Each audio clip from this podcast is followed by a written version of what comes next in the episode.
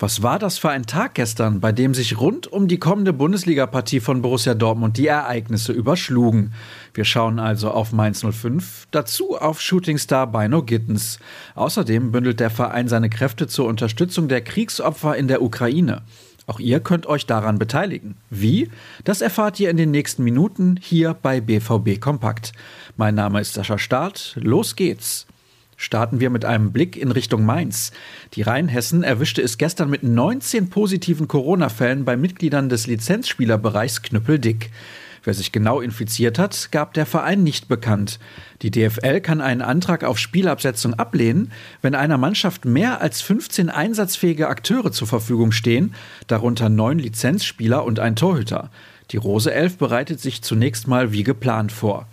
Fast zeitgleich hat die DFL am Donnerstag die Spieltage 28 bis 30 terminiert. Konkret bedeutet das ein Samstagabend Topspiel gegen Leipzig zu Hause, dann ein Freitagabendspiel beim VfB Stuttgart und zur gewohnten Zeit Samstagnachmittags ein Heimspiel gegen den VfL Wolfsburg. Kleiner Fakt am Rande, die Partie gegen die Sachsen ist die erste an einem Samstag seit dem, Achtung, 4. Dezember des vergangenen Jahres gegen Bayern München damit gar nichts zu tun, aber viel wichtiger hat eine tolle Aktion der Schwarz-Gelben.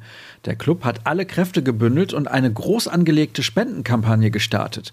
Gut 160 Tonnen medizinische Hilfsgüter sollen in einer ersten Lieferung in die Ukraine gebracht werden. Ab heute wird auch ein Solidaritätsband im Fanshop erhältlich sein, dessen Erlös gespendet wird. Was benötigt wird und wo geholfen werden kann, das könnt ihr auf der Internetseite des Vereins genau nachlesen. Schwer jetzt wieder auf das Sportliche zu blicken, aber wir versuchen es trotzdem. Jamie Bino Gittens ist spätestens seit Dienstagabend in aller Munde. In der UEFA Youth League traf er bei Manchester United gleich doppelt und verwandelte zudem den entscheidenden Elfmeter. Im Sommer soll er nun langsam an die Profis herangeführt werden und damit den Weg von Jaden Sancho gehen, der wie Bino Gittens aus der Jugend von Manchester City zum BVB fand. Kein Wunder, dass es auch in unserer neuen Podcast-Folge um die Jugend geht. Mit Dirk Krampe habe ich gemeinsam auf die Junioren geblickt, aber auch auf die ständigen Muskelverletzungen der Bundesligatruppe. Und natürlich sind wir auch auf eure mal wieder sehr zahlreichen Hörerfragen eingegangen.